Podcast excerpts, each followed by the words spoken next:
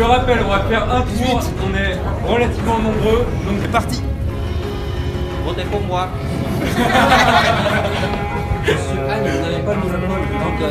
Euh, Eh, je recommence.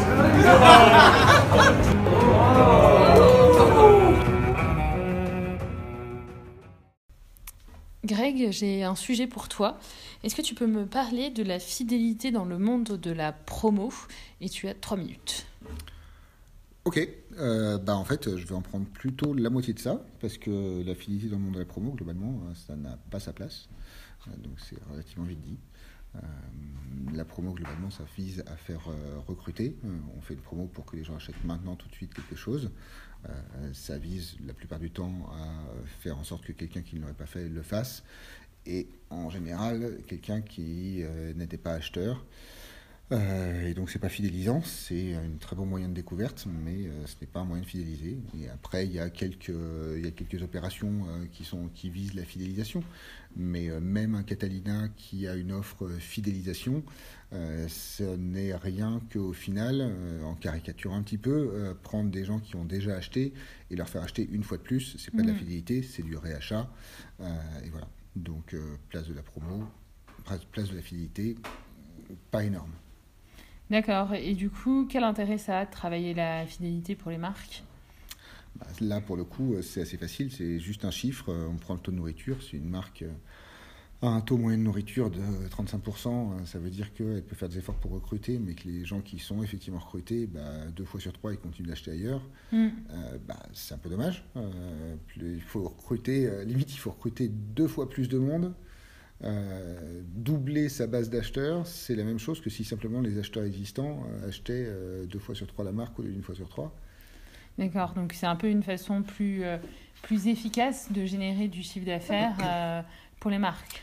Bah, plus efficace, c'est sûr que avec nos outils évidemment, mais oui, bien sûr, plus efficace parce qu'il y a un gros potentiel déjà.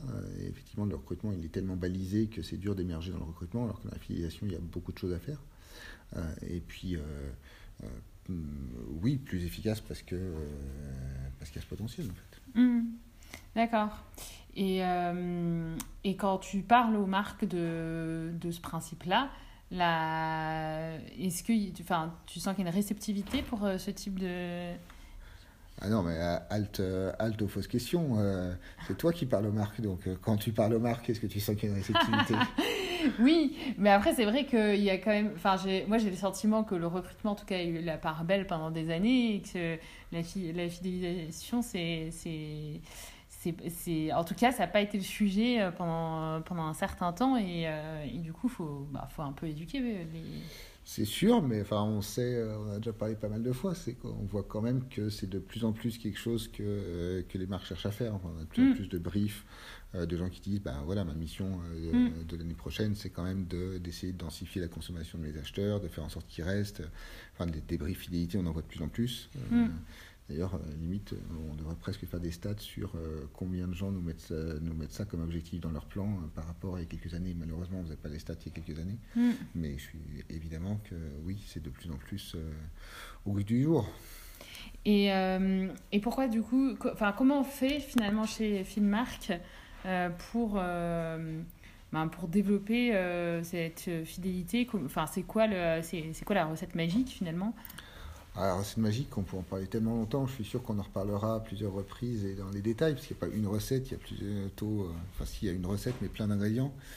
Euh, mais euh, bah, le fond, de toute façon, c'est simplement de dire, pour être fidèle, il faut avoir une habitude, un réflexe, quelque chose qui fait que on est prédéterminé sur, sur ses achats.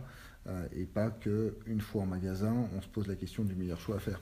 Mm. Euh, et donc c'est effectivement si un consommateur aime la marque, si un consommateur a décidé qu'il avait une relation particulière avec elle, euh, ben, en magasin il sera moins sensible justement à toutes ces opérations promo qui visent toujours à détourner le consommateur d'un morceau du rayon vers un autre morceau du rayon et qu'un espèce de jeu à somme nulle puisque euh, une marque va faire une grosse promo pour attirer des clients, elle va les recruter et euh, trois semaines après, un mois après, trois mois après, selon la, selon la fréquence d'achat, euh, c'est la marque euh, concurrente qui va les recruter elle aussi. Euh, mais, mais voilà, donc ça tourne en rond. Donc le, Mm. la- sans rentrer dans le détail, la recette magique, c'est simplement dire il faut que les gens se disent bah, mon choix prédéterminé par défaut, c'est d'être fidèle à une marque que j'aime. Mm. Merci pour ces explications. Du coup, ça donne un petit peu envie quand même de connaître la suite et de savoir quels sont ces ingrédients magiques euh, dans la recette de la fidélité. Donc, euh, je pense que ça peut être pas mal d'avoir des épisodes qui arrivent ensuite sur euh, le taux de nourriture, la croissance de la catégorie, la mixité, etc. euh, par la suite, qu'est-ce que tu en penses? Bah, on enchaîne ça, c'est parti, faisons tous ces épisodes. Allez, c'est parti.